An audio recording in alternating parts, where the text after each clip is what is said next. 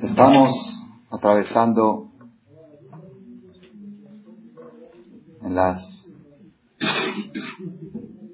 semanas últimas por la parte bíblica, la parte de la Biblia donde se menciona la historia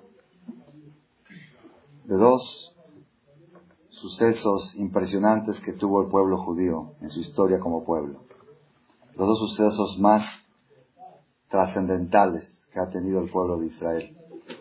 Indudablemente son Yetziat Mitzrayim, la salida de Egipto, y el Shabbat pasado leímos lo que se llama Mahamad Har Sinai, la entrega de la Torah en el monte Sinai. Son las dos cosas más indudablemente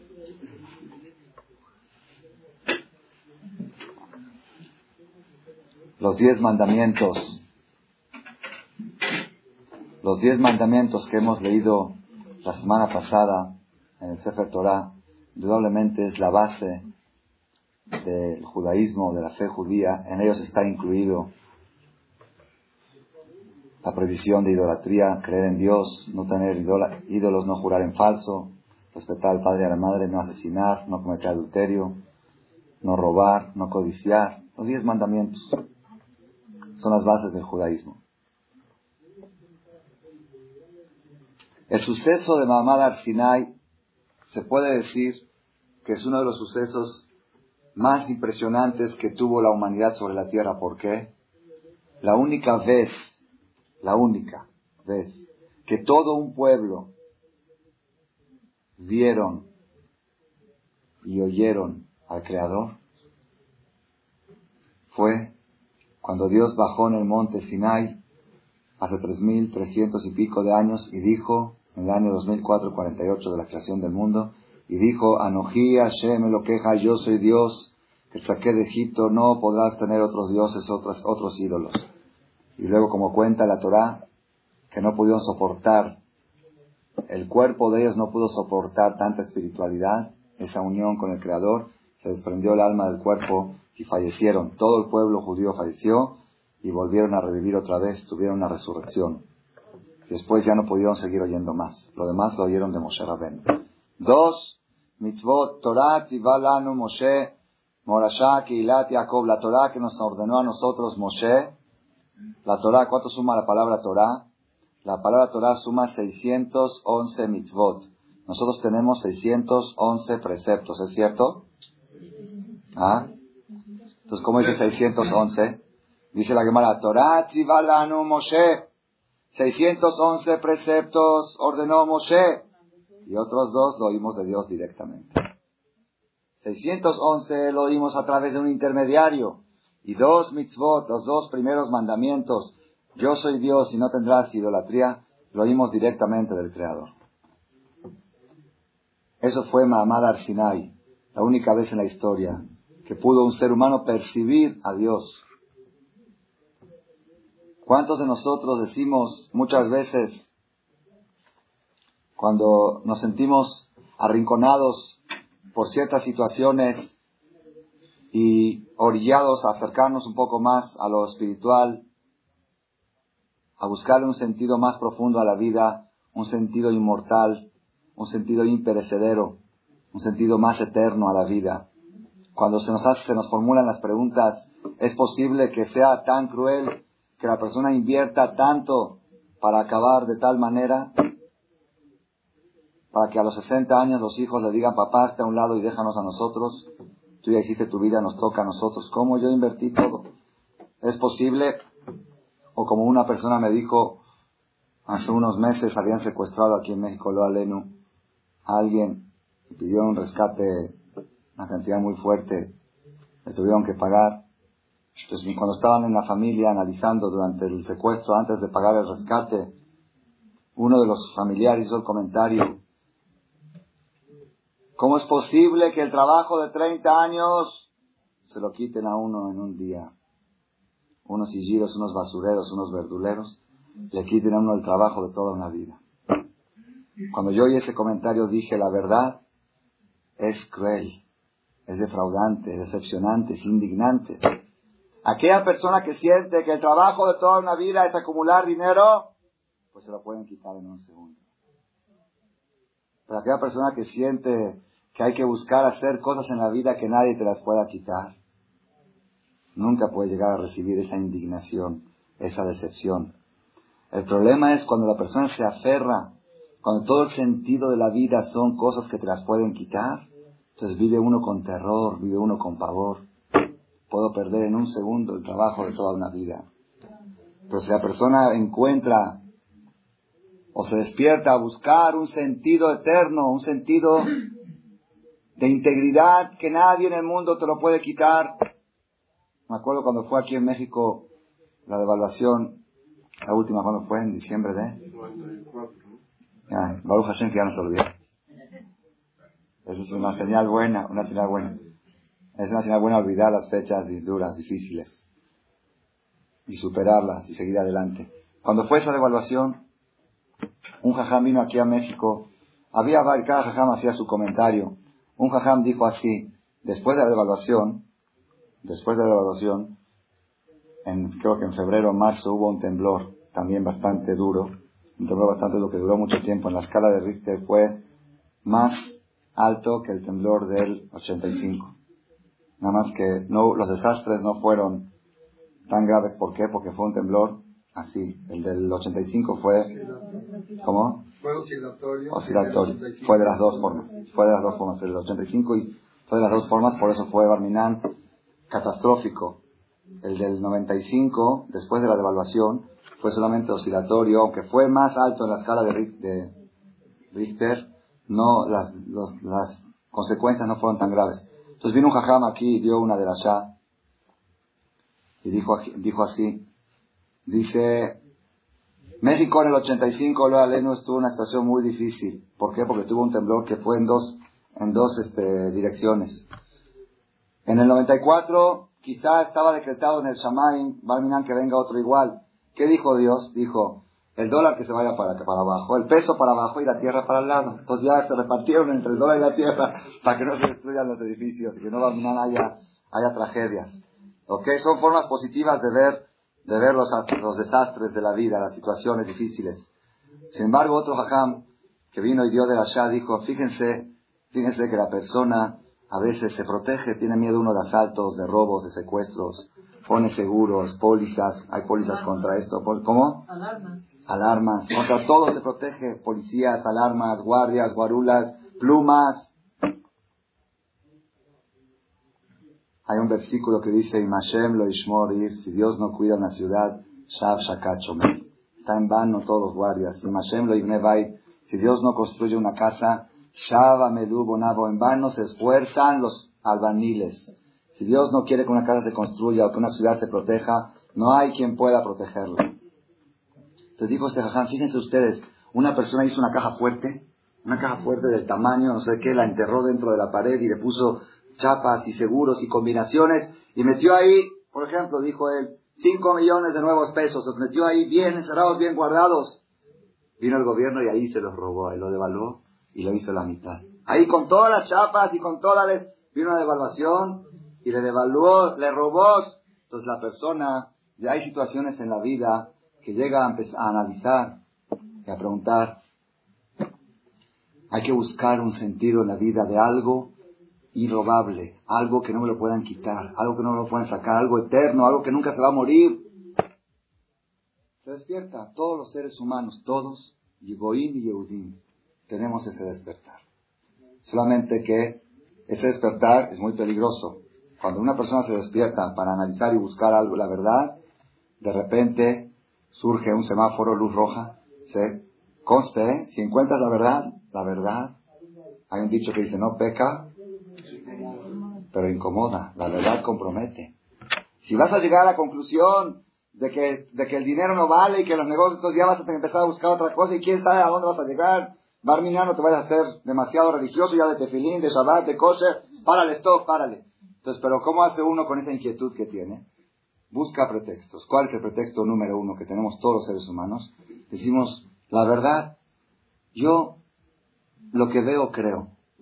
Si yo pudiera ver a Dios, si yo pudiera oír a Dios, si yo viera el Ganeden, si yo viera las cosas espirituales, con mucho gusto las asumo. Pero, lamentablemente, no lo veo. Y si no lo veo, no lo creo, no existo, no me convence y me sigo guiando por las cosas que veo, aunque me las puedan robar y me las puedan quitar y son perecederas, pero las veo. Las otras que son eternas, no las veo.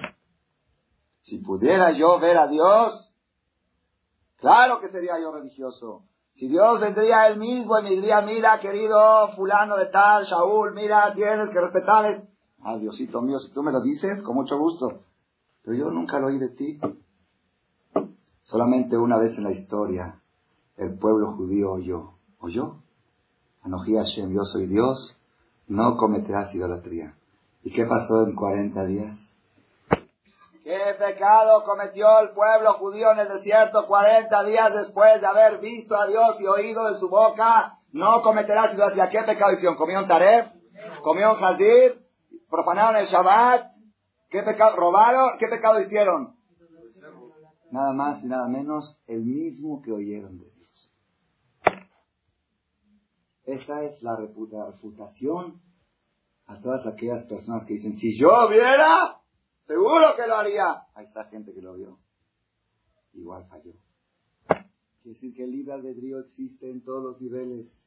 Cuanto más fuerte es lo que ves, más fuerte es el peso para caer en el pecado. El libre, la lucha es eterna. La lucha, a eso venimos aquí, a eso venimos a la tierra. Nadie puede justificarse. Yo no creo porque no veo. Aparte que hoy en día está tan comprobado, hoy en día ustedes saben que la mayoría de las cosas que existen son las que no se ven. Si yo hace 200 años les diría a ustedes, aquí en el aire, aquí hay microbios, hay bacterias, ¿qué dirían ustedes? Jaján, vayas al manicomio, por favor. Aquí no hay nada, no ve que no hay nada que hay aquí. Después que se creó el microscopio, todos sabemos que aquí en el aire está lleno de microbios y de bacterias y de todo tipo de cosas que todavía siguen descubriendo. Ah, entonces, ¿por qué? Ah, ya saben lo que pasó hace 300 años, no había y ahorita sí las hay. No es cierto. Siempre las había. ¿Qué diferencia hay de hace 300 años ahora? No tenían el microscopio, no tenían el lente para poder ver cosas invisibles. Y hoy día tenemos un lente que con él puede... La debilidad, la causa de que no puedes ver las bacterias, no es porque no existen, es porque tu capacidad visual es reducida. Necesitas un lente especial que se llama microscopio para poder verlas. Y cada vez, Rabotai, ustedes saben que aquí en el aire hay ondas, ondas. Hay ondas. ¿Alguien las ve? Nadie las ve. Existen 100%. Voy a traer una prueba. Pon un transistor a pila. No conectado, pues lo conectas, ya dice está conectado. Pon la pila aquí en el aire. De repente vas a oír lo que está hablando Clinton en Estados Unidos. ¿Cómo es que lo oyes? ¿Cómo es que lo oyes? ¿Me puedes explicar? Si usted, tú explícale eso a alguien que nunca ha visto un transistor. Dile, mira, ¿ves este aparato? Ya nos acostumbramos. Hoy estaba yendo con una persona y, llegó el VIP y dice, no, no, es que no se puede creer. No se puede creer. Yo estoy en el carro, está el VIP aquí, hay una, un centro, un lugar, alguien llama por teléfono y mete el mensaje. ¿Por dónde pasa? ¿Por dónde llega? ¿Por dónde viene? Viene en el aire, vuela, ¿cómo? es que ya nos acostumbramos, ya vivimos con eso. Pero tú piensas, métete 100, 100 años atrás, trae una persona hace 100 años y mételo, se vuelve loco, se trauma se trauma, dice, no, no, no, no puede ser, no puede ser. Ahorita hay, ahorita hay en México un, programa de unas personas que se reunieron, van a hacer, cualquier persona que quiera una clase de Torah por VIP, le van a mandar todos los días dos minutos de mensaje de Torah. El que quiera dar su número de VIP y entra por computador automático, un mensaje diario, un mensaje de cuenta, la frase de hoy, la frase del día. De Torah, le va a llegar a uno por VIP. Otra forma nueva de enseñar Torah pero uno ya se acostumbró al beat, sonó el beat, sonó el beat, mándale un beat, mándale un beat, ¿qué es mándale un beat? ¿Sabes qué es mándale un beat? Palabras que vuelan, pero no se puede creer, no se puede creer. A ver, dime, dónde, a ver, explícame, ¿saben en cuántos segundos se transfiere un beat? A ver, explícame, ¿cómo, cómo llegó de la central a mi bolsa? A ver, explícame. Estoy yo, no sé dónde, en Guadalajara, la central está aquí en el DF, explícame. No, es que subió, bajó, voló. ¿Qué voló? ¿Qué subió? ¿Quién lo vio? ¿Alguien lo vio volar? ¿Alguien vio las palabras volar? Sin embargo, por eso les digo, Hoy en día, el mundo se maneja con las cosas que no se ven. Aquella persona hoy en día que cree solo en lo que se ve, ese va al manicomio. Ese que dice, yo no compro VIP. Yo no entiendo. A ver, explícame. Explícame. Cuando entienda cómo vuelan las palabras, puedo usar VIP. No entiendo, entonces no lo uso. Y no uso celular porque no entiendo internet menos. Entonces ya no uso nada de eso. Yo soy un hombre pragmático, lo que se palpa, lo que se toca. A ver, a mí explícame cómo va a llegar aquí un mensaje. ¿Sabes qué vete al manicomio? Hoy en día, todo Dios está, porque se está acercando los tiempos de la llegada de Mashiach. Cada día el mundo se está espiritualizando más. Fíjense qué concepto nuevo, cómo ver la tecnología. Cada día las cosas están haciendo más chiquitas materialmente. Yo tengo una computadora notebook que es, me costó muy cara, bueno, muy cara relativamente. Notebook, Pentium, 130 megahertz, disco, ahora 1800 de disco duro, todo lo que quieran. Digo, no quiero decir 133 porque me da pena, pero para notebook es muy alto, 133, ya hay más alta. Ah, ya hay 200. Pero yo compré el 133, me costó 2.000 dólares, para mí se considera una computadora cara, y con su CD adentro, y con su drive adentro, y con, ¿cuánto, de, cuánto RAM de memoria? Ya 16, ¿cómo 16 RAM de memoria? ¿Quién me aguanta? ¿Qué 30? Con 48 ya me estoy quedando corto. 48 RAM ya están muy lentas las imágenes, hay que, hay que crecer más la memoria. Y todo. Hoy fui a ver a una persona y veo la misma computadora que yo tengo, la misma, con las mismas características, la cuarta parte del tamaño. así, este tamaño. Pero es computadora, no es libreta. Computadora con un gigabyte 600 de capacidad, con 16 RAM de memoria, con gráficos. Computadora de este tamaño. Yo venía en la ya la mandé a pedir y voy a empezar a dar conferencias con computadora, con un proyector que lo están vendiendo en Sam's Club. Ya llegó a México. Pero antes no, porque digo, ¿cómo va a bajarme la computadora? Una, cosa así, computadora. Fíjense qué está sucediendo en la tecnología. Cada día las cosas que se ven se están reduciendo y está creciendo lo que no se ve. Cabe más información en menos espacio. Para hasta que vamos a llegar a los tiempos de Mashiach. Y puede ser en un cassette así, estén las, las direcciones de todas las personas del mundo con toda su información. Ya me dijeron con el DVD ya va a salir. Con el DVD, ¿saben qué es el DVD? El DVD es un nuevo, un nuevo, un nuevo compact disc. Que un compact disc normal le entran 600 megabytes. En el DVD entran 17 gigabytes. Es, ¿cuántas veces más? 25, 30 veces más lo que cabe en un CD. Dice que en un DVD, es un disco, un disco de DVD, van a caber todos los detalles de todas las personas del mundo su, qué día nació, qué día murió, cómo se llama su papá, de todas en un, en un, en un disco. Así. Cada día lo que se ve se reduce y lo que no se ve crece. Hasta va a llegar el Mashiach, entonces van a decir, entonces tiene que existir algo más fuerte, algo más, la Neshama, el alma. El alma, el alma, lo, más adentro de todo. Eso es la persona que dice, yo quiero nada más, creo, quiero creer en lo que veo. Se va a quedar atrás, va a acabar traumado, va a acabar en el manicomio. Que quiera quedar así no va. no, pues esto no, yo no. De veras hay gente mayor, hay gente mayor de edad, así como de 60 años, no quieren, no quieren, no quieren entrar a la computación. Dicen, no, no, yo sigo escribiendo y sigo apuntando. Porque dicen, no, ¿cómo, ¿cómo va a hacer la cuenta solita y cómo va a hacer todos los cálculos? No, como no lo quieren entender, no, no, ya, yo sigo atrás, yo sigo con la... En 10 años más, el que no está en la computación es un analfabeto. Analfabeto es como aquel que entra y no sabe hablar. Oye, estaba, yo estaba hoy hablando con esa persona de la computadora y había alguien al lado y dice, oye, me siento, me siento un burro. Y si ustedes hablan de Megahertz, de MMX, de, de acelerador de gráficos, de, no entiendo nada en qué idioma están hablando. Es un idioma distinto. Ya va a haber ya diccionario de, diccionario de computación. ¿Para qué digo todo esto? Cuando la persona llega a una situación de que dice, tenemos que buscar un sentido más eterno a la vida, un sentido más imperecedero, algo no mortal que nadie me puede quitar de repente se le ocurre, sí, pero eso no lo veo. Eso no lo veo y esto sí lo veo. Entonces, ¿qué tiene que hacer la persona? Tiene que recordar Mamada Sinai. Tiene que recordar que hubo un pueblo judío, 600 mil judíos, hombres, mujeres y niños que vieron y oyeron. Que a los 40 días fallaron en lo que vieron y en lo que oyeron. No fallaron en otra cosa. En eso mismo que oyeron fallaron. Quiere decir, que sigue siendo un pretexto. La persona que cree que al ver va a mejorar, no es cierto. La persona va a mejorar solamente cuando él decida que tiene que dar el paso. No cuando vea milagros. No cuando vea cosas impresionantes. Tenemos una mitzvah en la Torah. Una mitzvah, una de las 613 mitzvot. ¿Cuál es? Todos los días, así como hay mitzvah de ponerte filín todos los días, hay una mitzvah de recordar Mamad Har. Recordar Har. Recordar el Mamad, ¿qué es Mamad? Recordar lo impresionante de Har que un pueblo entero estuvieron oyendo la palabra de Dios. Yo la verdad nunca entendía. Y si la cumplo la mitzvah de todos los días, digo, yo quiero cumplir con la mitzvah diaria que tiene el judío de recordar todos los días Mamad Har. No entendía yo. ¿Qué quise recordar Mamad Har? ¿Recordar la Torah? Pues la estudio. ¿Recordar toda la Torah? No me puedo recordar toda la Torah todos los días. La verdad es muy difícil. Perdón. Excuse me. ¿Alguien puede acordarse la Torah todos los días? Entonces, ¿qué me tengo que recordar? ¿Qué, tengo que acordarme? Mamá al Sinai, ¿lo qué? Pues eso, que todos los... ¿Y, y, y eso qué? ¿Qué me da a mí recordar eso? ¿Qué mensaje me da? Pero si Dios dice, lo hago. Hoy, por después de esta conferencia, tenía que decir algo, tenía que preparar algo. Digo, bueno, vamos a hablar de Mamá Sinai. Digo, ¿qué hago yo todos los días que recuerdo Mamá al Sinai? ¿Para qué lo recuerdo? Ahora estoy entendiendo qué es lo que recuerdo. Yo tengo que recordar que gente que vio, falló para que se me quite el pretexto que yo no lo hago porque no lo veo. Eso es recordar diario.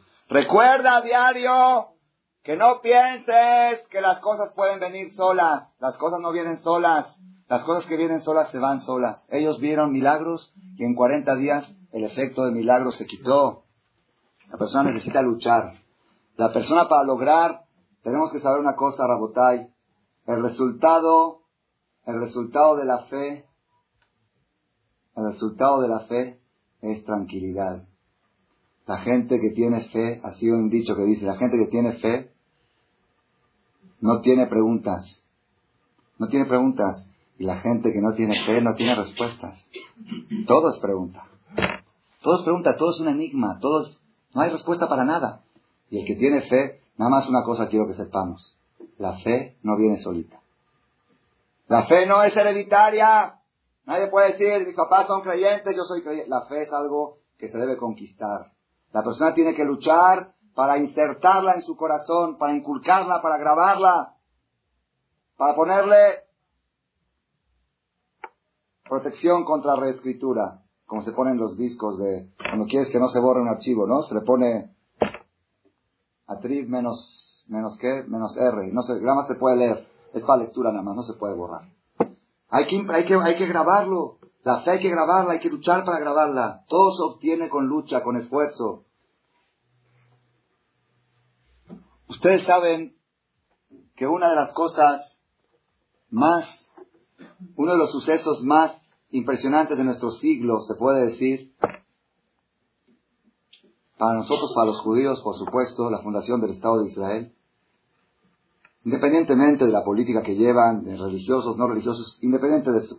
Pero la, la manera como en la guerra de los seis días, un jajá muy grande dijo, después de la guerra de los seis días, dijo así, a partir de esta guerra, ya no necesitamos acudir a Yetziat Mitzrayim. Ya no necesitamos remontarnos a la salida de Egipto para sentir a Dios, para ver a Dios. Ustedes saben que antes de la guerra de los seis días, había discusión, eran 100 millones de árabes contra un millón de judíos, yo recuerdo tenía 8 años, 9 años, había discusión entre Golda Meir, Levi Eshkol, que era el primer ministro, y Moshe Dayan, que era el ministro de Defensa, había discusión entre ellos, cuántos, lo aleno, muertos van a haber del lado israelí si es que ganan la guerra. Si es que pierden Barminan, ¿qué decía Natzer? ¿Quién se acuerda? ¿Qué decía Natzer? Todos al mar, todos los judíos al mar. Yo, yo lo oía con mis oídos en el radio, en las noticias, en Buenos Aires. Nos, nos ponemos pálidos. Decían hace ya estoy a unos pasos de Tel Aviv, voy a fumar un cigarro mañana en Tel Aviv y voy a aventar a todos los judíos, hombres, mujeres y niños al mar. Eso era si llegaban a ganar la guerra. Era Barminán, Matanza, Tebach. Pero si llegamos a ganar nosotros la guerra, había discusión cuántos caídos iban a haber.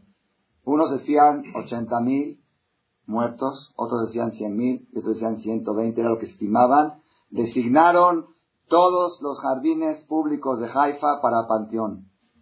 Para Panteón de los soldados que van a caer si es que ganamos. Ahí sí, todos a, pelear, los bajulín de la Yeshiva salieron, todos a, a la guerra. Todos sabemos bien Desgraciadamente, sí hubo caídos, pero ¿cuántos cayeron? 600. Aproximadamente. 603, algo así. Más o menos. Es, es algo fuera de lo normal. La gente más, más incrédula que había, los hombres más herejes que había ahí en los judíos, en los soldados, llegaban al cótel y se les salían las lágrimas. Decían, ¿por qué lloras si tú no crees en nada? Es que se me salen solita. ¿Qué puedo hacer? Se me salen. Tiene la chispa judía. Dice, no creo, pero, cree. Lloraban los soldados. Después de dos, tres semanas, en los puestos de los periódicos había revistas con un título grande que decía Zelo Hayanes. Esto no fue un milagro. Esto fue la fuerza de nuestro ejército, nuestros muchachos. Estamos viendo otra vez el ejemplo. Ven a Dios, uno ve a Dios. Pues si el pueblo judío vio a Dios y después de 40 días dijo, este es Dios, el becerro de oro, aquí vieron a Dios Cuentan soldados de campos de batalla de la guerra de los seis días, cuentan, muchos hicieron Teshuvah, muchos pilotos. Dice, cuentan que iban de repente tres soldados judíos y veían 300 enemigos enfrente, ya enfrente, ya estaban acabados. Ya, ya, ya Shema Israel, ya está, ya no hay. Y de repente, veían que se empezaban a escapar, empezaban a escapar. No sé qué vieron, quizá ellos veían que había mil del otro lado, no sé qué Dios les puso en la mente, algo. Se empezaban a escapar, 300 ante tres se volvían locos. Algunos dicen que vieron, veían figuras de tres ancianos vestidos de blanco que caminaban delante de ellos, que eran Abraham, Isaac y Jacob. Hay todo tipo de relatos de la guerra a los seis días. Después de la guerra a los seis días, el movimiento de Teshuvah empezó en Israel. Empezó la gente, vieron, vieron algo fuera, fuera lo normal, fuera lo natural. Había un jajam, a propósito que estas palabras sean para enaltecer su alma, acaba de fallecer hace dos meses, un rab, uno de los conferencistas más grandes que tuvimos en esta generación, que hacía llorar y reír a la vez a la gente. Era muy cómico, podía tener a la gente tres, cuatro horas, se hacía carcajear de la risa y les metía el mensaje también. Falleció como a los 98 años. Hasta hace dos años todavía daba conferencias. Él dice que él vio tres, cuatro generaciones, vio los cambios de la generación. Después de la guerra, los seis días, lo invitaron a un kibutz un kibutz, Shomer Atzair. Está, peligroso ese reloj ahí atrás. Marca las nueve y diez. Ok. Un kibutz, por favor que arreglen el reloj para que no se nos vaya la hora. Un kibutz, Shomer Atzair. ¿Ustedes saben qué es Shomer Atzair? Shomer Atzair es comunistas. Shomer Atzair quiere decir en otras palabras, que comen cerdo el día de Kippur. No, no es risa, ¿eh? No es risa. La gente que estuvo sabe. Los kibutzim de Shomer Atzair, el día de Kippur es día de picnic en bicicleta, porque por ley está prohibido subir en coche en Kippur. Es el único día que por ley se prohíbe subir en carro, excepto para emergencias. Se van de picnic en bicicleta a comer puerco asado en Kippur. Eso es Shomer Atzair. Shomer Atzair que no saben decir Shema Israel. No saben decir Shema Israel, Shema Israel. Lo invitaron a este Rab Shalom Shvadron, se llama Zichron Libraja, que acaba de fallecer. Acabo de leer un, un, periódico que me llega de Israel en honor a, su, a él, contaron algo, cosas de él. Lo invitaron a él a dar una conferencia a este kibutz. ¿Por qué? Porque la gente estaba sedienta, después de la guerra de los seis días estaban conmovidos. Entonces querían oír algo. Que venga, invitaron a un jajam medio cómico que habla bonito. Llegó el jajam. Digo, ¿qué les puedo decir? ¿Qué les puedo decir a gente que no cree en nada? Entonces contó el jajam, empezó la conferencia así. Y, y, la parte principal de nuestra plática de hoy va a girar alrededor de este, de este, esta parábola, de este ejemplo que trajo el jajam. Dijo así, dice, un periodista, fotógrafo periodista, se fue al frente, en la guerra de los seis días se fue al frente a tomar fotos, arriesgó su vida, es riesgosísimo. Ser periodista en el frente de batalla, varían centenas de periodistas han caído en frentes de batalla. Pero se arriesgan, ¿por qué se arriesgan? Por cada foto de esas, ¿cuánto vale?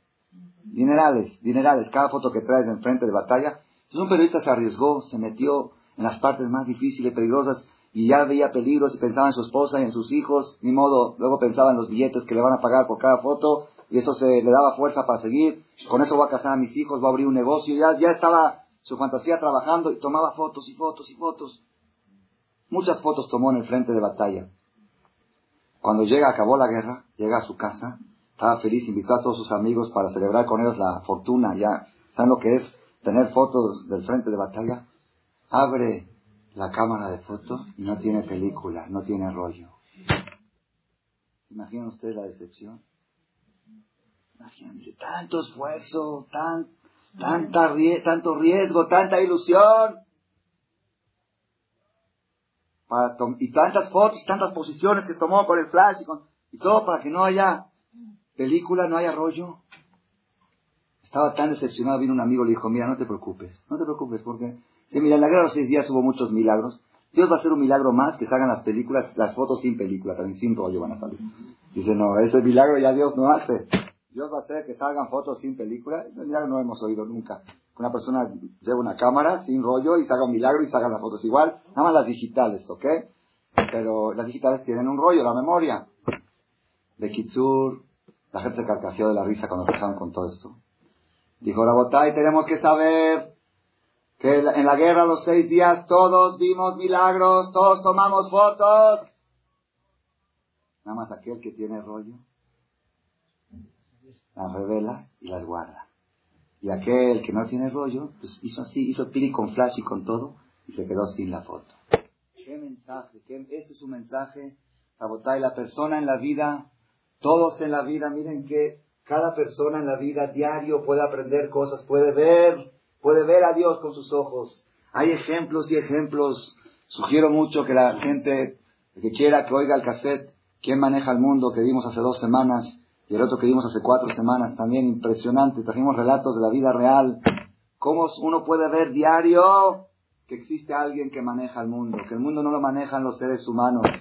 Cómo el débil a veces está encima del fuerte. Cómo aquel Saddam Hussein, Imach Shemov dijo que hace cinco años, en la guerra del Pérsico, ¿hace cuántos años fue? ¿En 91? ¿Qué año fue? 91. Hace siete años, en la guerra del Pérsico, dijeron George Bush y Yitzhak Shamir y Gorbachev, los tres dirigentes más populares de, la política en esa época, dijeron, los días de Saddam Hussein están contados.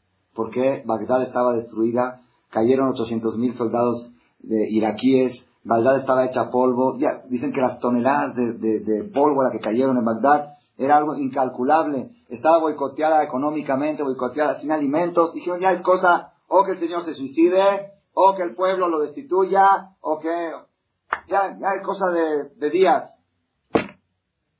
George Bush se borró de la política. ¿Alguien, ¿Alguien ha oído algo de George Bush? Nada. Gorbachev está muerto de hambre, no tiene lo que comer, y ofreció sus servicios para Pizza Hut. Está apareciendo en las propagandas de Pizza Hut en la televisión. Así lo en mi artículo. Y para poder comer, para poder, le pagan con pizza, me parece. No sé con qué le pagan. Ni siquiera con dinero. Isaac Shamir se borró de la política. Cuando fue la guerra del Pérsico, hicieron encuestas que se hacían elecciones.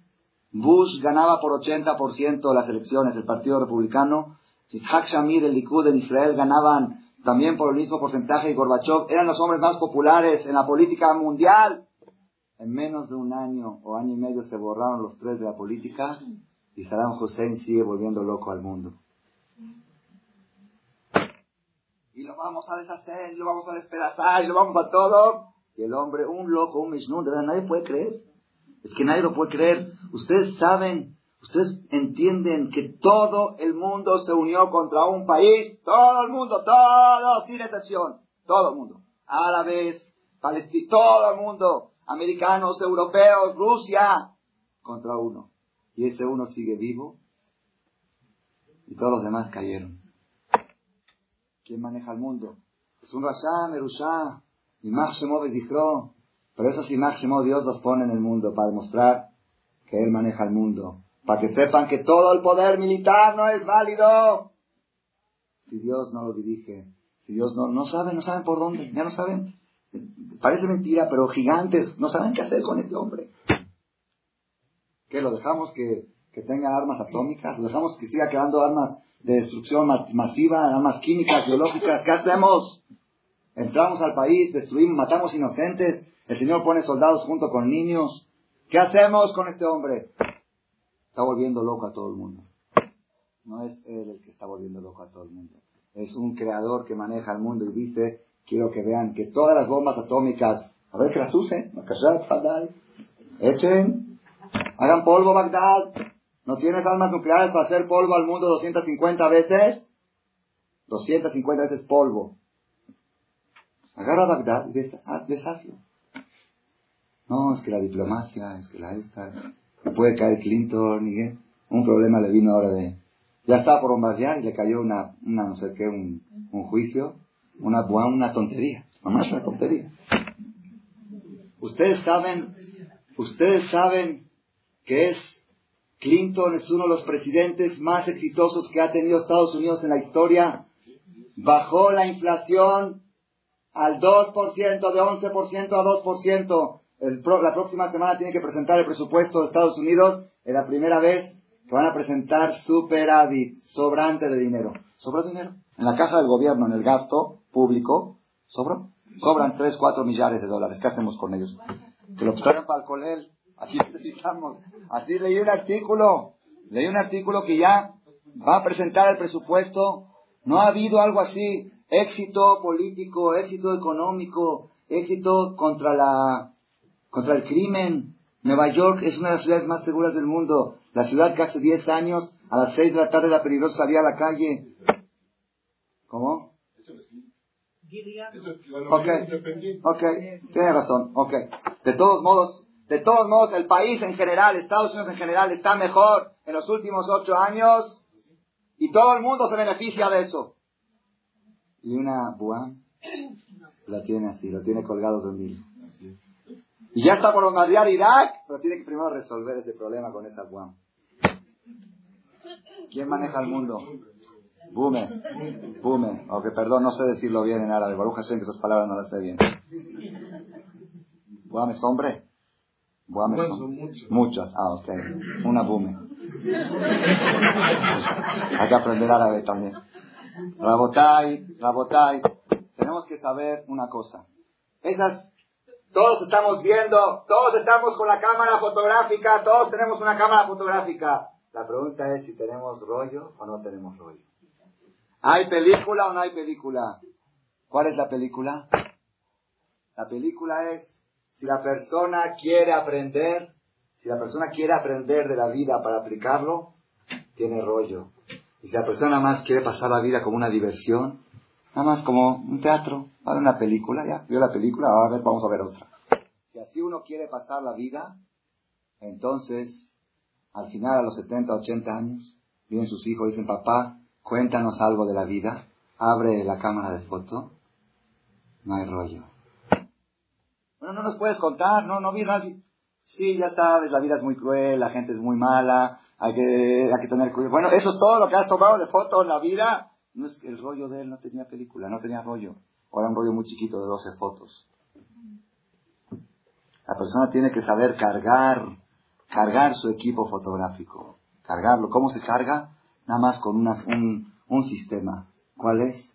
El deseo de aprender, el deseo de aplicar, el deseo de progresar. Pobre, pobre de aquella persona, de veras, ya lo he oído en varios ejemplos, en casos de matrimonios que vienen, problemas, asuntos, en casos de socios que están completos. Pobre de aquellas personas que dicen, así soy yo. Así soy yo. Yo soy así. Pues si mi marido me quiere aceptar como soy, adelante. Yo no voy a cambiar. Pobres. ¿Saben por qué es pobre? Porque nosotros los que estamos metidos en el camino de la Torah, sabemos que la desgracia más grande que le puede pasar a un ser humano es que hoy sea igual que ayer. Que no haya cambiado algo, que no haya mejorado en algo. Es una desgracia, es, un día perdido. Si no has cambiado, si no has mejorado en tu temperamento, si no has conquistado, no, ¿No has aprendido algo nuevo, aplicable? Un día perdido. Ustedes saben, ustedes saben cómo se llama, cómo se dice animal en hebreo. ¿Cómo se dice animal? Behemá. Behemá. La palabra behemá es una palabra compuesta de dos. Ba, ma. ¿Qué quiere decir? En ella lo que hay. Los animales no tienen progreso, no tienen cambio. Ba, ma, lo que hay. Lo que hay, si es un no hay, este animal era maleducado, por ahí ya se educó, ya aprendió. No hay, el animal nace agresivo. La Gemara dice, ¿qué se hace con un toro corneador? Un toro que corneó una vez, dos veces, tres veces, hay que matarlo. No, porque edúcalo, enséñale, mira roja y espérate. Hay que tener con respeto al prójimo. No hay, el animal, si es corneador, ya es de sangre, y no, así soy, así soy. Cuando la persona dice así soy, que se acuerde del toro. Que se acuerde, que se acuerde del gatito o del perro que tiene en la casa, así soy. Así soy. El, el ser humano tiene que decir así era. Así era. Había un jajam había un rabino muy grande, se llamaba Rabí Seadia Gaón. Este rabino, un día, su alumno predilecto dijo, quiero espiar qué hace el jajam en su cuarto. En su cuarto donde estudia, espió y vio que el jajam se estaba revolcando en el suelo y se decía a sí mismo, eres un rasha, eres un malvado, eres un esto. El jajam la ciudad, él se volvió loco, dice, no puede ser. Ya no pudo aguantar, tocó la puerta y dijo, jajam, ahora sí, ya, yo quiero llegar a ser como usted, y si usted dice que es un rasha, pues ya no quiero ser como usted, no entiendo nada. ¿Qué está pasando? Dice, no te voy a explicar. Dice, una vez, una vez, yo tuve que ir de viaje, estaba de viaje. Llegué a un país donde no me conocían. Llegando, pedí si alguien me puede hospedar en su casa, alojar en su casa. Y ya saben, respétalo y sospéchalo. ¿Quién sabe quién es? ¿Quién sabe quién es? Bueno, está bien que venga, ¿no? Lo recibió el dueño de casa, lo atendió, le dio una recámara, lo dio a dormir, le dio de comer. Hasta ahí nomás. Al otro día llegó un telegrama de la ciudad. El jajam Rabí allá Gaón, el gran jajam famoso, está llegando a la ciudad de ustedes, por favor recibanlo. Dijo, ¿dónde está? ¿Dónde está? En casa de fulano. De repente el señor sale, a la ventana y ve 500 personas formadas a pedirle verajá. ¿A, qué vienen? El jajam que está en tu casa. ¿Quién es? Rabí Gaón. ¿Qué? Por favor, jajam, perdón, perdón. Dice, ¿perdón de qué? me diste de comer, me diste cama, me diste alojamiento. ¿Perdón de qué? Perdón, perdón, ¿de qué perdón? Se echó al piso, por favor, ¿De qué perdón? Se, perdón que no la atendí de acuerdo a su categoría. Si yo supiera que usted era de Agaón, a la N o a la B, si lo, hubiera hecho otra cosa, otro cabot, otro honor, yo nada más pensé que era usted un cualquiera, perdón. Bueno, pero tú no me hiciste nada. Me atendiste, me... Sí, pero no lo atendí como merece. Le dijo el jajam este, la vista a su alumno. Dice, yo cada día conozco más a Dios. Y cuanto más lo conozco, siento que lo que hice ayer por Él, le tengo que pedir perdón por no haberle hecho más. Entonces la persona cada día tiene que avanzar, cada día tiene que superarse. Yo no digo es difícil, no es tan fácil cada día, pero cada semana, cada mes, cada kipur, la persona tiene que decir, voy a llegar al kipur en el que viene igual que el año pasado, igual, lo mismo, Cali, de, ahí, todo igual. Hay gente que cree que en kipur una vez dijo que Kipur hace el ¿saben qué es el La confesión. ¿Qué es la confesión? Creen que es un bote de basura. Que hay que aplastar la basura para que quepa más. Entonces hacen ah, fuerte aquí para, churrarla, para comprimirla, para que pueda meter. Eso es vidui. Es sacar la basura para afuera. La persona tiene que pensar. La persona tiene que pensar, ¿cambié algo en mi vida o sigo igual? Eso es Rabotai, eso es el ejemplo. Miren qué, qué musar yo les voy a decir una cosa, una cosa que oí una vez en un cassette de un rap de Israel, me fascinó, yo también oigo cassette, no crean. Necesitamos oír, necesitamos aprender, cada quien tiene que aprender. Diario aprender. La persona tiene que estar desesperado, desesperado por alguien que te diga un mensaje que te pueda servir para cambiar, para mejorar. Inshallah, inshallah, ojalá, pobre, así se dice Pirkei odia a los que te alaban y ama a los que te reprochan. Pobre de aquel hombre que tiene una mujer, que cada error que hace la mujer lo aplaude. Pobre del hombre, que, el hombre le dice, ya viste cómo lo engañé a fulano, le dice, muy bien, eres, un, eres muy bueno para, para aplastar a la gente, me encanta como eres. Un besito. Pobre, pobre, feliz de aquel hombre que cuando ve, que cuando la mujer ve al hombre que está hablando de alguien, la mujer le dice, la sonará, no hables, es chisme, es haram. Feliz, dichoso de aquel hombre, igual a la inversa. No que le dice, a mí no me vas a cambiar, a mí no me vas a decir lo que tengo que hacer, yo sé lo que hago. ¿Qué interesa quién te lo dice? ¿Te está diciendo algo? ¿Te está diciendo algo? El otro día una persona me reprochó a mí en algo. Un, tío, un familiar, que vino de Argentina, me reprochó en algo que estamos mal. Y Llegó otro familiar y dijo, el tío está equivocado, ¿quién es él para hablar así? Está ofendiendo a la familia. No sé qué dijo algo. Dije, mira, ¿sabes qué? Él puede estar equivocado. Para mí me reprochó, a mí me sirvió. Yo mejoré en eso que me dijo. Quizás no todo lo que dice tiene razón. De lo que dijo, un 10% tiene razón. Ese 10% a mí me sirve. Yo ya lo corregí, ya lo arreglé. Y el 90% es problema de él. No, es que mira que está hablando, que no tiene razón, que, que yo me enojé, me molesté. ¿Por qué tiene que hablar así de ustedes? Él no habló, él nada más vino y dijo que está mal lo que están haciendo ustedes con esto, esto y esto. Y de lo que dijo, el 10% tenía razón. Yo arreglé ese 10% y se terminó el problema. Si la persona tendría esta, esta, este sistema en la vida, uy, cuántos matrimonios se resolverían, cuántos asuntos, cuántos problemas. Si la persona supiera que Dios creó el matrimonio para que uno cambie al otro. Pues yo sé cómo van a salir ahorita de la conferencia. Ya oíste lo que dijo te tengo que cambiar. Te tengo que cambiar, ¿oíste?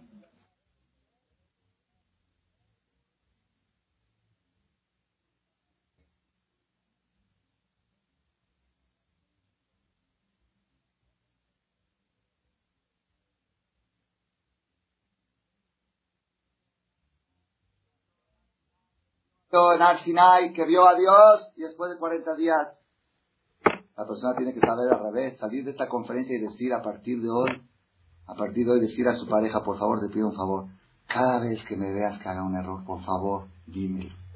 Dímelo, no me dejes seguir equivocado. No me dejes caer en errores. Dime todo, no yo no me molesto. Y si me molesto, después te perdono. Pero dímelo y apúntalo y dímelo. Lo quiero registrar, quiero mejorar. Ay, ¿ustedes creen que pueden destruirse matrimonios con esta actitud? Todos los problemas empiezan de eso. ¿Quién eres tú para decirme y quién eres tú para cambiarme y quién eres tú y yo me casé contigo y tú eras otro y tú eras... Todo ese, todo ese tipo, ese tipo de cosas, Kashevit para nos ayude a que sepamos superarlas. Rabotai, estaba oyendo un cassette de un jajam de Israel. Me fascinó. Algo, algo de veras, de veras vale la pena, vale la pena. Vale la pena oírlo y repetirlo y publicarlo. Todos los sucesos que suceden en la vida son para despertar a la persona, tanto los buenos como Barminan los buenos. Todo lo que sucede es para que la persona despierte y aprenda algo. Y aunque sea si sucede algo en Japón, también uno puede aprender algo. Sucedió un terremoto allá, ve uno la mano de Dios, ve cómo la naturaleza, ve, la fragilidad del ser humano, ve a enorgullecerse. Hay mucho lo que aprender, hay mucho lo que aprender de todo. Con perdón de ustedes, cuando uno entra a un lugar muy privado, hacer sus necesidades, también puede aprender. Así dicen los libros. No se puede pensar en Dios ahí, es prohibido, porque es un lugar sucio, no se puede pensar en Dios. Entonces, ¿en qué hay que pensar? Dice Shuharu que piense uno en la bajeza del ser humano. Si no puedes pensar en la grandeza de Dios, piensa en la debilidad del ser humano. ¿Cómo el ser humano depende de esto para poder seguir adelante? ¿Cómo si se llega a, saturar algo de esto? ¿Cómo sufren? Todo, que piense la persona qué dependiente es de estas cosas para poder sobrevivir. Y eso le hace bajar su orgullo. De todo uno puede aprender. Entonces, preguntó este jajam en el cassette, dice, las diez plagas de Egipto, todas tenían su razón, todas. La sangre, ¿por qué la sangre? Porque los egipcios adoraban al río, al Nilo. Ellos decían que el río era Dios. ¿Por qué? El río crecía, les regaba las plantas. Y de eso comían, no tenían lluvias. Entonces la lluvia no venía de arriba, venía del río. Entonces ellos adoraban al río. Decían, este es Dios. Hay, veces que Dios se enoja y no, no levanta bien, no riega bien y no comemos. Hay veces que está contento y riega bien y tenemos mucho. Adoraban el río. Entonces dice Dios, primero le voy a castigar sus ídolos. Dam. Luego se fardea todas las plagas que le mandó Dios, las ranas, los piojos, todas estaban relacionadas con la esclavitud que hicieron con los judíos para castigarlos cosa por cosa. Esto porque es, ¿por qué los primogénitos? Porque ellos tomaban los primogénitos de los judíos, los ponían como ladrillos cuando no acababan la cuota de, construcción. Todo está relacionado. La única plaga que no se entiende es Makat Hoshech. No, Hoshech. Hoshech, la oscuridad. Una, la penúltima, la novena. Oscuridad, ¿qué oscuridad hubo en Egipto? Dice el Pasuk, Lo Raúl Shetahiv era una oscuridad densa, densa, que la persona que estaba así se quedaba así tres días. Así en esta posición. Se hizo así para atajar un penalti, y de repente llegó la, oscuridad, se quedó así, el portero quedó así, así, el que estaba en el baño se quedó ahí tres días, así, no, lo, lo camu, era, era una oscuridad paralizante, paralizante estaban así, tres días, después hubo otros cuatro días de oscuridad no paralizante, oscuridad normal. Se fueron siete días en total de oscuridad. Pero Shloshai a mí, Lo camo ish no se podía mover. No se puede mover. Entonces pregunto, este jajam dice, esta no la entiendo. Sé qué, qué, qué está relacionado, qué es lo que quiere enseñarles, por qué dijo algo impresionante, impresionante. ¿Cuál era la meta, cuál era la función de las plagas? ¿Cuál era? Era inculcar a los egipcios que Dios es el dueño del mundo. Que hay un manejador, que hay un, que hay un Dios, Hashem Echad, así le dijo el Dios al faraón, levante, da, que Ani Hashem para que sepas que yo soy Dios dentro de la tierra, yo manejo el mundo. Los egipcios podían decirle a Dios, ¿sabes qué, Borolán? ¿Sabes qué, Creador? Los golpes eran tan duros que no había ni tiempo de pensar. Y es verdad. Si uno tiene de repente todo el agua de sangre, entonces ¿qué tiene que hacer? Buscar agua. Va a comprar agua purificada, llega el garrafón, sangre. Quiere, entonces, quiere bañar, abre la regadera, sangre. Quiere arrancar, quiere echarle agua al rallador, sangre. Se vuelve loco, un ejemplo. Eh, ustedes imagínense un poquito van a ver qué sirve. Entonces, ¿qué, qué estaban haciendo los, los egipcios? Buscando agua. No hay, muriéndose de sed los niños. Entonces va con el judío. Oye, tú tienes agua. Dame, dame te la vendo. No, dámela y se la arrebata, se convierte en sangre. Hasta que no se la pagaba, seguía siendo sangre. Después que se le daba dinero por el agua, ahí se, se mantenía en agua. Entonces estaban siete días vueltos locos los egipcios para buscar agua. Tenían tiempo de pensar que hay Dios que maneja el mundo. Ellos lo que quiero es vivir. Ya se, apenas se recuperaron de la otra, de la Macá, y vienen fardeas ranas, ranas por todos lados. Imagínense usted, ponte a pensar, hacer una conferencia, está dando la conferencia, sube una rana aquí, si una mariposa que pasó antes ya distrajo toda la cosa. Imagínense ustedes, ranas por todos lados. ¿Saben? La Gemara dice que hacían sus necesidades y las ranas se, metían por abajo. Así se cosas, cosas impresionantes. Se acostaban en la cama y salía de cojín una rana. Metían el pan en el horno, salía el pan, lo partían, había una rana dentro atada. Era algo impresionante. Entonces ya, ¿quién puede ponerse a pensar teniendo este problema. Siete días con este problema, ah, uff. Ya, ya respiramos del segundo problema y viene quinin piojos. ¿Saben qué es piojos? Cuando hay un niño en una escuela de mil niños, un niño que tiene piojos, toda la escuela es alarma. Toda hay que mandarlo. Imagínense los mil niños con piojados. Y, no, y, y el doctor empiojado, y el, y el ministro, todos piojos rascándose por todos lados. Por es algo, dice que se cubrió la tierra de piojos. Se veía una capa negra. Era impresionante. ¿Puede alguien ponerse a meditar y decir vamos a estudiar, a analizar que hay Dios en el mundo? ¿Qué Dios Dios? Quiero ya terminar con este problema. Y así una luego Arob. ¿Saben qué era Arob? ¿Saben qué era Arob? La, la calle, la ciudad se convirtió en selva. Arob. Mezcla de animales feroces. Ustedes nada más imagínense que uno salga a venir a los bosques y vea un elefante. Y dice, ¡guay! ¡guay! Y se escapa el elefante y ve un león. Y ve un oso, y ve una víbora, y una serpiente, y todos los animales, toda la selva estaba en la ciudad. Es algo impresionante, no se puede uno imaginar lo que es eso. Y luego debe, y así una tras de la otra. Los egipcios podían haberle dicho a Dios, sabes que Dios, todo lo que tú quieres es que recapacitemos, no tenemos ni tiempo de pensar, de, tanto, tanto problema, no hay tiempo de pensar. Dijo, ahí van tres días para que piense. José, oscuridad. Tres días a ver qué puede hacer uno que está creyendo así. Piensa. Ahí no tienes, no tienes lo que argumentar. Miren qué mensaje. ¿Por qué Dios le mandó la novena plaga oscuridad? Dijo, ok, ya les mandé nueve, ya les mandé ocho. Ahí está, piensen. Las ocho, analícenlas. No hay tiempo. Ahí tienen parálisis. Tres días paralizados para que piensen. El problema de la persona, el problema del ser humano es que a veces la carrera de la vida es tan grande que uno ve cosas, toma la película y no tiene tiempo de revelar el rollo. No tiene tiempo de ir a la... No, pasa a veces que uno toma fotos y no tiene tiempo. ¿Dónde está la que tomaste? No sé, se perdió el rollo. Bueno, ¿cómo? Es que estaba ocupado, tuve que ir allá, tuve que ir al shower, tuve que ir al, boliche y las amigas y el caré y la visita de la otra. Y hay, que, hay que cumplir con todo el mundo. Está uno corriendo por descubrir cheques y asuntos y pelearse con el marido y con la suegra. todo eso lleva tiempo. No hay tiempo de pensar en Dios.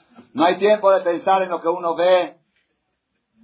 No hay tiempo y suena el teléfono. Cuando ya quieres pensar, suena el teléfono. Y suena el teléfono y un chisme. Ah, esto hay que marcar a fulana para pasarle el chisme. ¿Ya viste lo que dijo la otra? No hay, no hay tiempo, no hay tiempo. No hay tiempo, de falta mucho tiempo. Entonces, ¿qué hace Hashem a veces? Manda ciertas cosas que le dan tiempo a uno para pensar. Hay cosas que le dan tiempo a uno para pensar. Una de las cosas, una de las cosas que le dan tiempo para pensar a la persona, ¿saben cuál es? Shabbat Kodesh, un día a la semana. Una persona ayer estuve en su casa, me dijo, dice que él se hizo Shomer Shabbat hace poco. Se camino de mi casa al templo, 10 calles, y veo la gente en el carro acelerando, yendo a la avenida de los bosques. Y yo quiero cruzar y están a toda. Y digo, me da lástima de ellos. ¿Por qué? ellos no paran, yo Yo el viernes en el carro, paro. No hay carro, no hay teléfono, no hay celular, no hay computadora, no hay llamadas, no hay, no hay noticias, no hay nada. Hay nada más 26 horas. Hay yo, mi esposa, mis hijos, la familia y mi persona, nada más. No hay nada. 26 horas desconectar. Es desenchufarte a ti, no desenchufar la computadora, tú desenchúfate de la computadora. Tú, tú, desconéctate. La persona se debe desconectar. ¿Para qué? El día de Shabbat es el día que se revelan las fotos. El día que la persona tiene tiempo para pensar, abrir el rollo, aunque de las películas no se puede revelar en Shabbat, es haram. Pero la película de lo que uno vio en la semana sí lo puede uno analizar en Shabbat. A ver, ¿qué pasó esta semana? ¿Qué sucedió?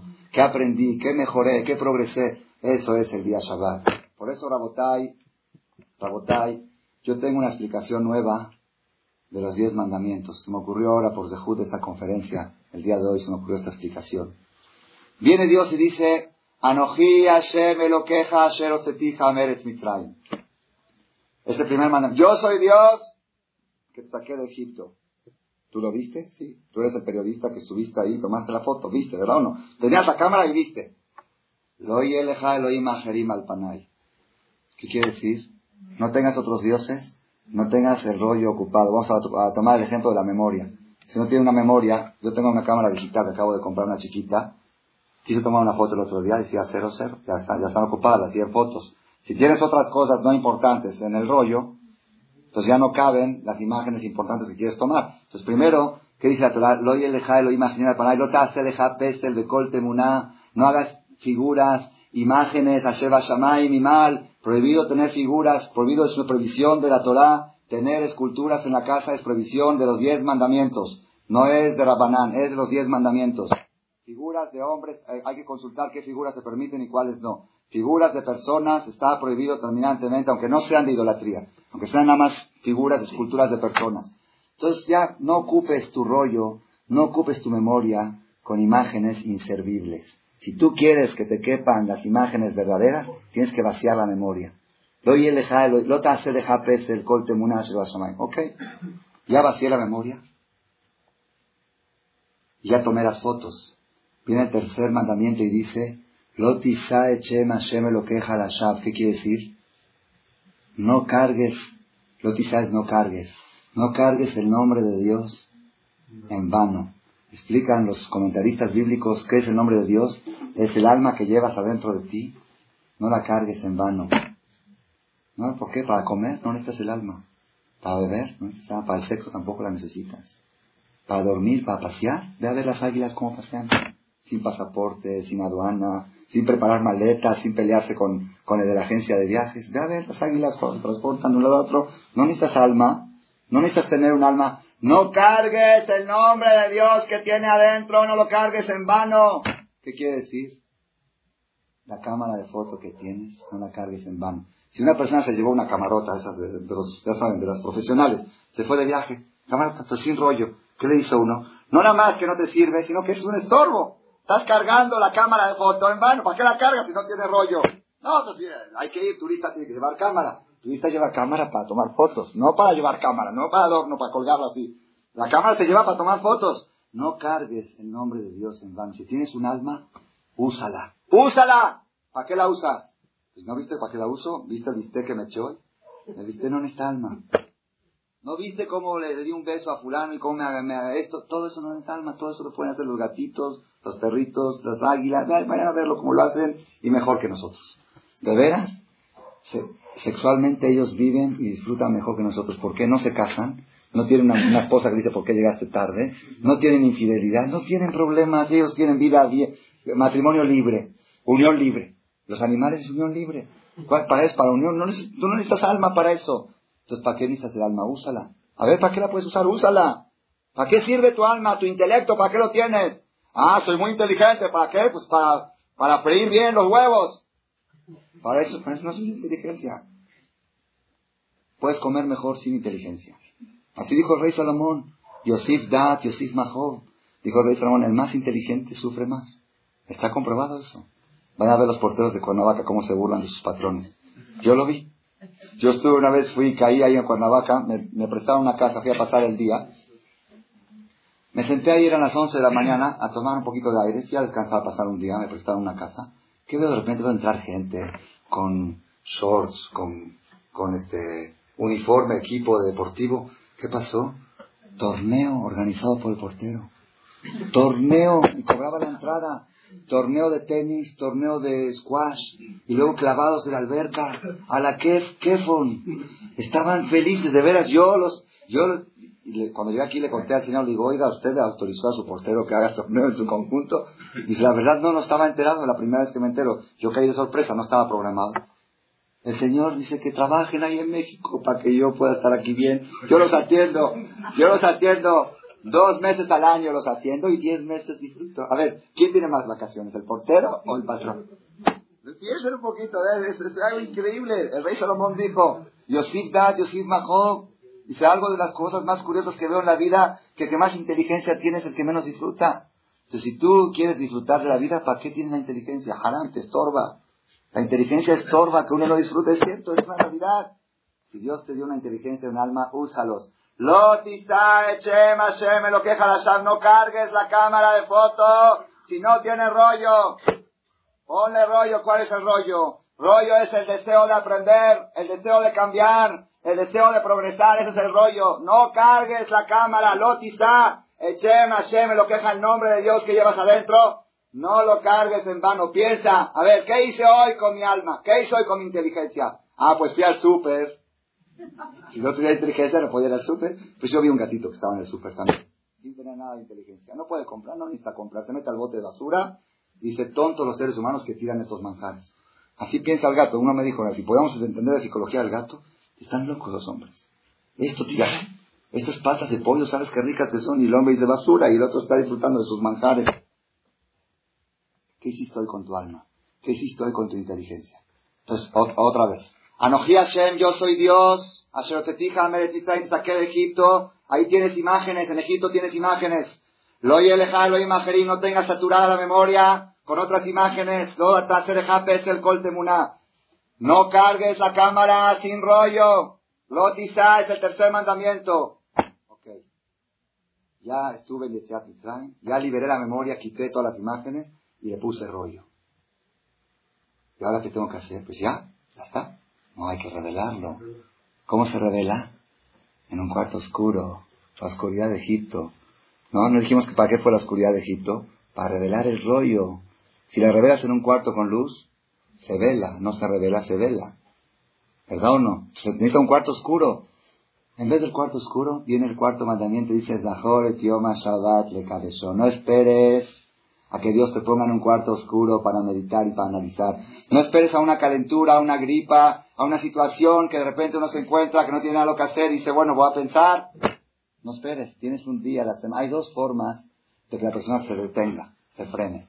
Una es con oscuridad, como en Egipto, y otra es con luz, como en Shabbat, enciende las velas de Shabbat. Enciende la luz de Shabbat, desconéctate de todo el mundo y agarra 26 horas para revelar tus fotos, para revelar tu rollo. Shabbat de Kadesho. Y luego el quinto mandamiento, ya no lo supe todavía seguir bien. Betimeja. ¿Qué quiere decir? ¿Y cómo va con cómo sigue con el ejemplo de la foto? Es hoy, hoy va a ser la conferencia, se va a llamar Ah, la, la cámara y el rollo, la cámara y la película. ¿Cómo, cómo seguimos con Cabeta? Dije, estaba pensando cómo seguir un Cabeta, hija Betimeja. Ya la encontré. ¿Cómo? ¿Saben cómo? No te conformes con tu álbum de fotos. Pídele el álbum de fotos a tu papá también. Ellos tienen muchas experiencias que enseñarte. No digas, yo soy un buen fotógrafo, tengo muchas fotos, las veo revelas. Ok, pues ¿sabes cuántas tiene tu papá? Tu papá tiene las de él, de su abuela, de tu abuelito. Y entonces ve las fotos de tus antepasados. Ve estudia la Biblia y ve las experiencias de Adam Arishon, las experiencias de Abraham Abin, las experiencias de Isaac. Cuando alguien me pregunta a mí, Jajam, ¿qué edad tiene? Ya, ya saben mi respuesta. 5.758 años. ¿Por qué? Porque la edad que tengo no son los años que pasaron. Los que pasaron no los tengo. Los que pasaron no los tengo. Nadie los tiene. El que dice tengo 40 años es mentira, ya no los tiene. Lo único que tiene uno es la experiencia de lo que aprendió en esos 40 años. Entonces, si yo tengo conmigo la experiencia de lo que se aprendió de la historia desde que se creó el mundo, entonces yo tengo 5.758 años. La persona tiene que crecer, cabeta, vija, betimeja, honra a tu padre y a tu madre, ¿para qué? Lemania, Junia meja, para que puedas decir que tienes más años. Que no digas tengo 30, 40 años. Jadito pobre el hombre que tiene nada más 70 años. Pobre de él. Es un, es un recién nacido el que tiene 70 años. Así le dijo una vez un jajam. Una vez un jajam le contestó a Ben Gurión, Ben Gurión, el, fundador del Estado de Israel, se entrevistó con el Hazonish. Le dijo, ¿qué podemos hacer con el Estado de Israel, el sionismo y la, y la religión que no son compatibles? Nosotros somos mayoría y ustedes son minoría. Le dijo Ben Gurión al Hazonish. Dijo, si vemos que no hay compatibilidad entre el sionismo y el religiosismo, pues ¿quién tiene que ceder? La minoría tiene que ceder entre la mayoría. Le dijo el Hazonish, le contestó, dijo, si viene un tren, un tren que tiene 100 vagones, 100 vagones, y otra locomotora que viene con un solo vagón, y se encuentra en la vía y no hay lugar para los dos, ¿quién se tiene que hacer a un lado? ¿El que trae 100 vagones o el que trae uno? Que trae uno. nosotros tenemos 3.300 años de religión, 3.300 años de respetar la Torah, y ustedes tienen 50, 60 años de sionismo. Si no cabemos los dos, ¿quién se tiene que hacer a un lado? ¿El que tiene más vagones atrás o el que tiene menos? Nosotros, el pueblo judío no empezó con el Estado de Israel. El pueblo judío empezó con Yitziat Mitzrayim. Pobre de aquel judío que cree que empezamos hace 50 años. Cincuentenario del Estado de Israel. Ok, hay que festejarlo, sí, porque hubo milagros. Cuando hubo milagros como Hanukkah, como Purim, se festejan los milagros. Pero pobre de aquel que toda su identidad, que cree que, ¿la viste?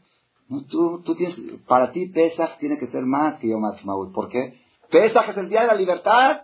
Es el día que el pueblo se consagró como pueblo. Yo, yo nací hace 50 años. Se tiene que avergonzar el judío de sentir que él empezó. ¿Tu historia empieza ahora? ¿No sabes cuándo empieza tu historia? Desde Abraham vino, desde Isaac, desde Jacob. Tenemos mucho lo que enseñar. El mundo tiene mucho lo que aprender de nosotros, no nada más políticamente y militarmente, moralmente, de la Biblia, de la Torá. La semana pasada me habló, ya tenía buscándome dos semanas, una Goya de Televisa. Sí, así, no quiero decir el nombre porque si alguien la conoce. ¿Cómo? Después se lo digo, un apellido Acevedo. Me voy, viene buscando y buscando, yo, de Televisa. ¿Yo qué tengo que ver con Televisa? Yo, yo ni siquiera tengo tele en mi casa. ¿Qué tengo que ver con Televisa? No sé, ni, dice, ¿qué tengo que ver? Kitsur después de tres, cuatro, cinco veces le dejó recado a la señora de Televisa. Kitsur habla, dice, Rabino, este, necesito una cita con usted. Digo, ¿de qué se trata? No, es que el judaísmo, es que estoy leyendo, es que estoy aprendiendo, es que quiero saber, me quiero convertir y quiero esto. Entonces, ya no sabía yo qué hacer, yo no soy experto en eso, no me dedico a eso tampoco. Y se quiere ir a sus conferencias, no sé qué. Dice, si quiere, lo, lo único que puedo hacer es prestarle unos cassettes para que conozca un poco y si quiere usted convertirse tiene que irse a Israel, que ahí es donde las conversiones son válidas. En fuera de Israel generalmente son falsas. Digo, ¿y qué, y qué le atrae a usted? Quise tan, calarla. ¿Y qué le atrae a usted a convertirse? No, es que estoy decepcionado de los sacerdotes y no sé qué. Empezó a decir todo tipo de cosas. Y si la verdad estoy viendo lo que veo en el judaísmo, la verdad se ve, reduce, sale, resalta. De Kitsur, nosotros tenemos mucho lo que enseñar, tenemos mucho lo que dar ejemplo. No necesitamos ir a copiar de nadie, no somos un Estado que empezó hace 50 años. Somos un pueblo con historia, un pueblo cargado de, ciencia, de filosofía, de sabiduría, de experiencia. El quinto mandamiento, de Tabija Betimeja. No agarres tus propios rollos y revélalos nada más. Agarra el álbum de tu papá y de tu mamá, el álbum de tu abuelito, la película de tu bisabuelo, tu tatarabuelo, aprende de la historia. Lemaña, Arijunia, Meja, para que tus días se extiendan, para que no pierdas tiempo en volver a pasar las mismas experiencias y errores que cometieron los antepasados. ¿Para qué quieres perder tiempo? Haram, avanza. Ya ellos aprendieron, tú avanza en base a esa experiencia. Ese es, ese es el quinto mandamiento. Y el sexto mandamiento, ¿saben cuál es? Después de oír todo eso tan bonito, tan impresionante, ¿cuál es el sexto mandamiento? Lotirtzach. No asesinarás. Lotinaf, no cometerás adulterio. Lotignov, no robes. Lotaner, verajá, que no seas un testigo falso. Oye Dios, ¿con quién te crees que estás hablando? Nada más ustedes tomen una imaginación chiquita, chiquita. Ustedes imagínense que viene aquí a México un rabino muy grande, grande, grande, grande. El que más grande se puedan imaginar, cada quien el que conoce. O Rabbi Yosef, o Rafshah, un grande. Es más, viene Eliyahu Naví. ¿Ya? Para que es grande para todos, no hay discusión. Ok. Viene Eliyahu Naví a México. Dice, de aquí va a empezar el Mashiach. De aquí, Eliyahu Naví viene a México. Se Rabotai, quiero que se reúnan todos los judíos en un lugar donde caben, ¿dónde caben todos? ¿La Victoria Nacional? No, esa es para el doctor Beta, es para el Titanic. No, el próximo lunes, el Titanic. ¿A qué horas? A las 8 de la noche están todos invitados. Ya hay 3.500 lugares apartados. Únicamente registrados los nombres y datos de la persona. El, el boleto es gratis, pero hay que registrarse por motivos de seguridad. Se van a dejar entrar solamente a las personas registradas que son conocidas. Y si no, se va a hacer una investigación por motivos de seguridad. Va a ser algo impresionante. Algo impresionante. El Titanic es otro ejemplo. Todo el mundo sabe la historia del Titanic. Todo el mundo tomó la, tomó la, la foto. ¿Cuánta gente ha revelado la foto del Titanic? ¿Cuánta gente se ha dedicado a analizarlo? ¿Cuánta gente, cuánta gente ha agarrado el rollo de foto del, Titanic y lo ha sacado a relucir, ha tomado ejemplo, ha tomado un mensaje? ¿Verdad Hashem? La semana que entra en la película de Titanic, en la conferencia del doctor Betés, que va a ser algo histórico en la historia de México, jamás habían reunidos tantos judíos juntos a oír. Es Kiddush Hashem, la persona que participe la próxima semana es socio en un Kiddush Hashem muy grande. Kiddush Hashem quiere decir levantar el nombre de Dios, porque es demostrar, demostrar ante Dios que hay sed, que hay sed, que queremos oír su palabra, queremos oír su mensaje. Va a ser en el Auditorio Nacional va a estar oscuro y cuando está oscuro se pueden revelar las fotos. Dijimos, dijimos que hay que revelar la oscuridad, van a pasar la película y van a dar una disertación. ¿Cuál es el mensaje eterno que el pueblo judío tiene que tomar del ejemplo del Titanic? Volvemos a Botay. Ustedes imagínense que venga el Naví. El Naví diga, no cabemos en el Auditorio Nacional. ¿A dónde nos vemos? Todos los judíos de México. ¿Dónde? El Zócalo. A la Azteca.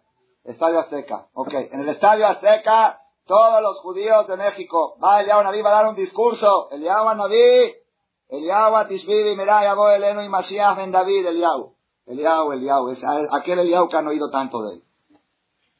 Llegamos todos al Estadio Azteca, emocionados, inspirados, vestidos de Shabbat, con corbata, todo, así con una devoción muy grande, ya, Mashiach Ben David, se para Eliyahu Naví, estamos todos esperando a ver qué nos va a decir. Dice, queridos hermanos judíos, Yehudim tienen que saber, yo soy enviado de Dios y vengo a decirles que no asesinen, no maten.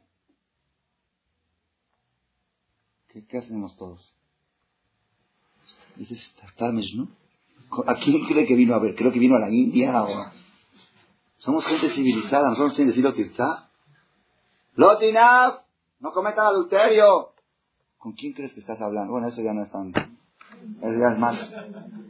Lo alenu ya es más aceptable. Lo alenu Barminan, como están las cosas hoy en día, Barminan. Lotig no, no roben. ¿Qué crees que viniste con asaltantes de bancos, con una pandilla? ¿Qué, ¿A quién te crees que viniste a hablar? Es una ofensa. ¿Cómo hablan los hajamín cuando vienen los grandes? Uh, Ashlehem Israel, el pueblo de Israel, pueblo unido, qué bonito verlos en el Knis, ¿qué es esto?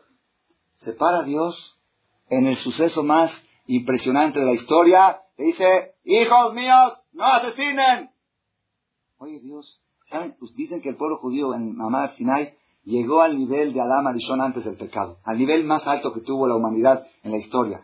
Que si no hubieran hecho el pecado del becerro de oro, no hubieran, no hubieran muerto. Ya se, les quitó el veneno de la muerte, de, tan, de tanta elevación espiritual. En una situación de elevación espiritual tan alta, ¿me tienes que hablar de asesinato? ¿Me tienes que hablar de robo? ¿Me tienes que hablar de adulterio? ¿De testimonio falso? ¿Algunos de ustedes vayan a testiguar eso? Como que no, no cabe. Ustedes lean los diez mandamientos. Los primeros está bien. Yo soy Dios, no cometan idolatría, no juren en falso, respeten Shabbat, respeten a los padres. Por ahí, va bien, está bien. Son filosofía judía. No mates, es filosofía judía. Es humano, es natural, es normal. Viene Boreolam, viene Dios y le dice, miren este mensaje, y pongan atención porque es muy actual, es para nuestra generación, no voy a extenderme mucho en esto, que cada quien lo revele en su casa, esta foto que van a tomar ahora. La última, es la última de la noche. La última foto. Viene Dios y le dice al pueblo judío, tienen que saber una cosa. La única garantía que no van a asesinar es Anojía se me lo queja. Si no hay Anojía se me lo queja, si no hay temor a Dios, el hombre más civilizado puede ser el asesino más brutal. Ahí está Hitler, ahí está Alemania, ahí está. No se puede creer. Si, hubieran dicho que los bárbaros de la India hicieron el holocausto, tampoco lo creeríamos. El país más civilizado, más culto, el centro de la cultura, el ejemplo de la, de la cordura. ¿Ellos asesinaron? No. Ellos fumigaron el jardín. Había muchas ratas en el jardín. Ellos limpiaron. Si no hay temor a Dios, la persona puede llegar a asesinar en nombre de la verdad, en nombre de un valor, en nombre de una bandera de asesinato puede crear. Si no hay temor a Dios, la persona puede crear, puede crear una filosofía de robo. El robo se puede convertir en algo legal y lo van repitiendo y repitiendo. Esto es Rabotai. Eh, yo creo, yo creo. Cuando está escrito en la Torah que hay una mitzvah todos los días de recordar Mahamad Arsinai. Hay mitzvah de recordar el suceso de Arsinai. ¿Qué, ¿Qué representa recordar Arsinai? Representa lo siguiente. Uno, representa que aunque veas a Dios, puedes fallar. Si no luchas, puedes fallar. No creas no uses el pretexto, yo no lo vi, yo no lo oí, hay esta gente que lo vio y lo oyó y también falló. La lucha es eterna, con, Dios, con viéndolo o sin verlo a Dios. Es primer mensaje. Y segundo mensaje, tienes que saber que tienes una cámara de película que se llama Nojía Shem lo queja. Tienes que ponerle rollo, no lo cargues la cámara en falso y tienes que agarrar el día Shabbat y revelar la foto de las películas que tomas. Tienes que tomar el álbum de tus papás, Kabet, Abija, Betimeja y tienes que saber que el único respaldo para los valores humanos es el temor a Dios. Cuando hay temor a Dios, la persona puede estar garantizado de que no va a llegar a cometer una criminalidad humana. Si no hay temor a Dios, yo no digo que toda persona que no tiene temor a Dios va a ser asesino. Barmina, no estoy diciendo eso, de ninguna manera, pero no hay garantía. Si tú compras una grabadora en Tepito, ¿va a fallar? No es seguro que no. ¿no? Puede que funcione, pero no hay respaldo. Oye, si falló, Tepito es Tepito, ya sabes. Tepito es sin garantía. Los valores humanos son Tepito. Es un volado. Es un volado. Puede ser que tu hijo no llegue a la droga. Puede ser que tu hijo no llegue a matar. Puede ser que tu hijo no llegue al adulterio y es muy probable que lo haga y todo. Pero no hay respaldo. No hay una firma que lo avala. No hay Sony. No hay garantía. La única garantía es Anojía, me lo queja. Si hay Anojía, me lo queja, es garantía que hay lotirzah, que hay lotinab, que hay no, que no vas a testiguar en falso. Eso es, eso es lo que tenemos que recordar todos los días. Recordar que la persona debe de luchar para superarse, tomar las fotos y revelarlas. Que Hashem nos ayude a tomar esta conferencia, este mensaje de la película, es un mensaje precioso por Zehut, Leilun Ishmat, en honor a este jajam que falleció hace tres meses, del que les conté de la conferencia que dio en el kibbutz de Shomer Atzair. Que este mensaje acompaña nuestros corazones, que lo sepamos transmitir, primero todo que lo sepamos aplicar, porque luego, luego nos pensamos en transmitirlo antes de aplicarlo. Primero hay que aplicarlo uno mismo y después el ejemplo lo transmite a otros. Cada día aprender algo, cada día que la persona, veas, cada día, sí, hay que revelar el foto, la foto, uno cada día puede aprender cosas increíbles que uno ve. Yo estuve viendo ya maravillas que yo mismo veo y no me percato de tanto que uno ve, pero si uno se pone a registrarlas, se va dando cuenta que tanto puede cultivar la fe, reforzarla, para poder triunfar en la vida. Amén, de amén. Si alguien quiere boletos para, para el evento del Titanic el próximo lunes, aquí con el señor Emilio Levy, boletos gratuitos.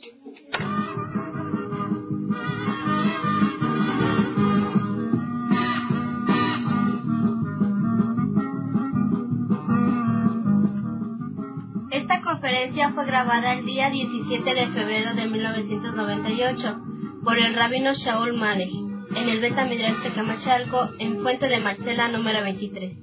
Los invitamos a participar en ella. Los días martes a las 21.30 horas exclusivamente para parejas y los días miércoles 20.30 horas exclusivas para mujeres.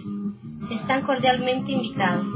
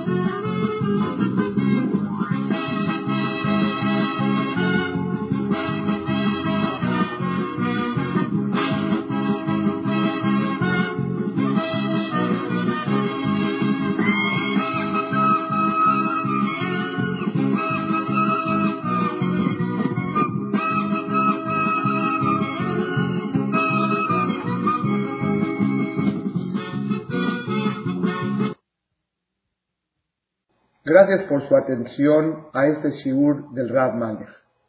Les recordamos que pueden visitar la nueva página de shemtov.org en el internet www.shemtov.org. Actualmente la página cuenta con varias secciones.